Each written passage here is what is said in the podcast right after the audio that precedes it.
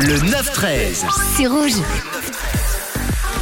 Et on va parler d'une enseigne aujourd'hui, Al O Discount, qui a reçu un carton rouge. Elle est en plein bad buzz depuis l'apparition d'une publicité pour le moins déplacée sur sa page euh, Facebook. L'auteur de ce post a d'abord eu une petite pensée pour les clients masculins n'ayant pas pu profiter du nouveau jeu FIFA, le jeu de foot. hein. Certains n'ont pas été gâtés par cette chance. Du coup, nous vous proposons un petit plaisir, a écrit le community manager en s'adressant à la clientèle euh, féminine. Il a, il a alors vanté à ce moment-là les mérites d'un coussin à 3 euros avec cette petite phrase très utile si vous vous mettez à genoux. L'association des deux était faite et la polémique a été créée. Cette publication agrémentée d'emojis censée souligner son caractère humoristique a fait atter- atterri sous les yeux de l'association féministe Pépite Sexiste qui l'a relayé sur les réseaux sociaux. Face à la pluie de commentaires outrés, Al O Discount a dû retirer le fameux post sans explication pour le coup.